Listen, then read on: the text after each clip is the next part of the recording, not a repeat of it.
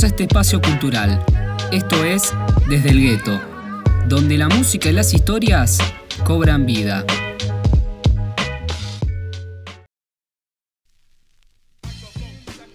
Bienvenidos a otra emisión de este jodido programa que se hace llamar Desde el Gueto.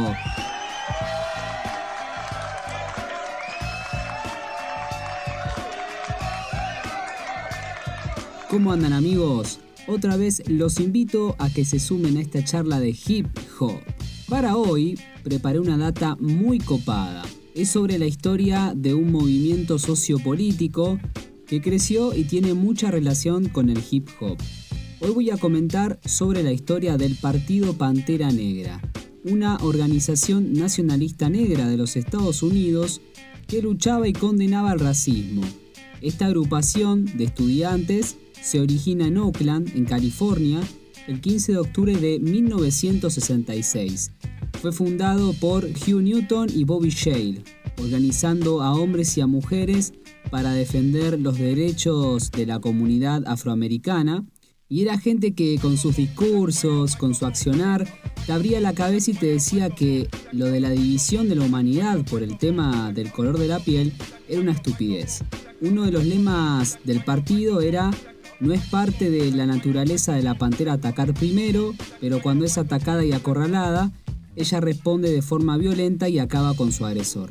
En ese momento se armaban patrullas con fusiles, entonces iban defendiendo a los afroamericanos que recibían golpizas, con estas patrullas defendían a esas personas oprimidas y de esta forma fueron convocando más gente a la agrupación y de esta forma fueron convocando más gente a la agrupación.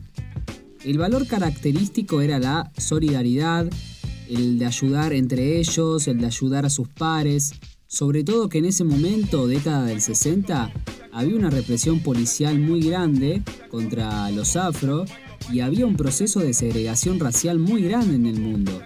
Ya si querías salir en 1960 de Estados Unidos y irte para otro país, podías ir a Sudáfrica que estaba el apartheid, o sea, la segregación racial estaba muy en auge en esos tiempos.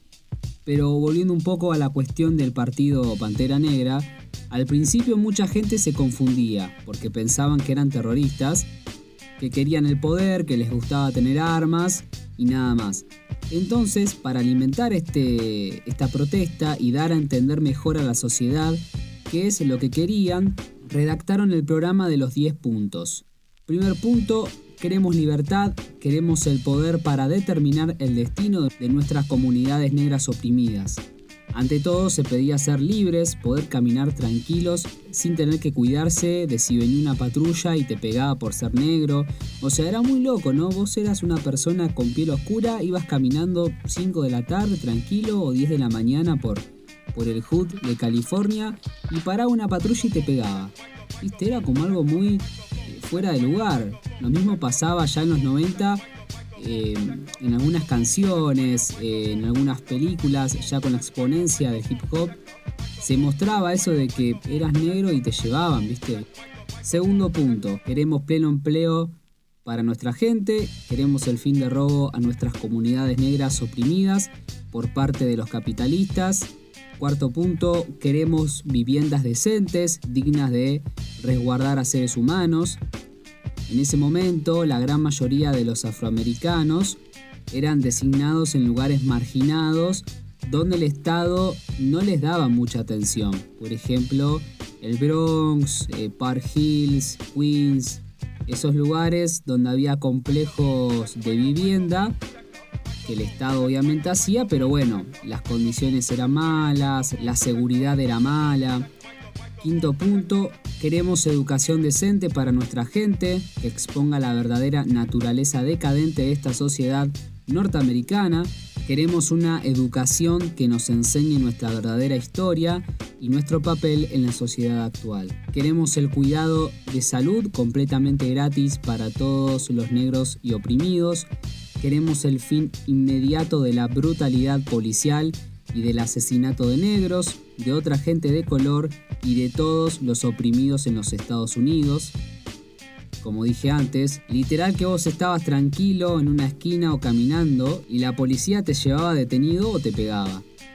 Octavo punto, queremos el fin inmediato de las guerras de agresión, queremos la libertad para todos los negros y personas oprimidas actualmente retenidas en prisiones, queremos juicios con jurados paritarios para todas las personas acusadas de crímenes bajo la ley de este país y el último punto, queremos tierra, pan, vivienda, educación, vestimenta, justicia y el control de las tecnologías modernas por parte de las comunidades de personas.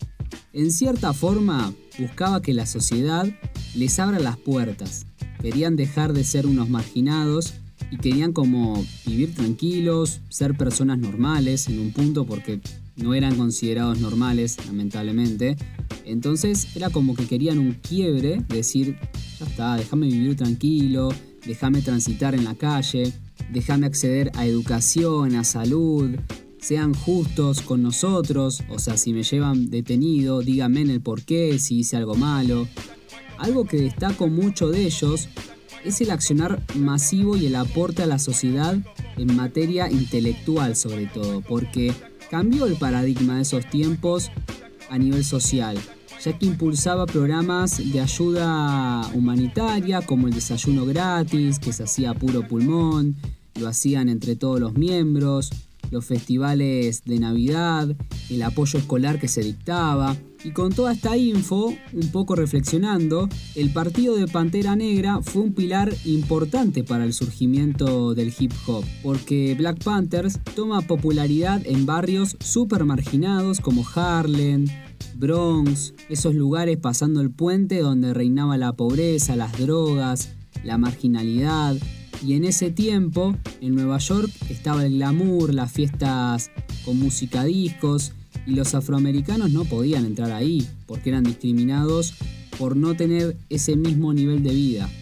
Entonces, el racismo, el hecho de no poder tener ni acceder a las mismas cosas que los blancos, y el apoyo que sentían por parte de Panteras Negras, los motivó a crear el hip hop, con la fiesta esa increíble que se hizo en Avenida Sedgwick 1520 en el Bronx, los impulsó a crear esa materia como canal de expresión y canalización de toda la bronca por todo lo que vivían, y el surgimiento del hip hop fue un llamado a la unión, un llamado a la validación, o sea, fue como un llamado de atención a las pandillas, por ejemplo, che, somos hermanos, somos hermanos afroamericanos, dejemos de pelearnos, reclamemos nuestros derechos.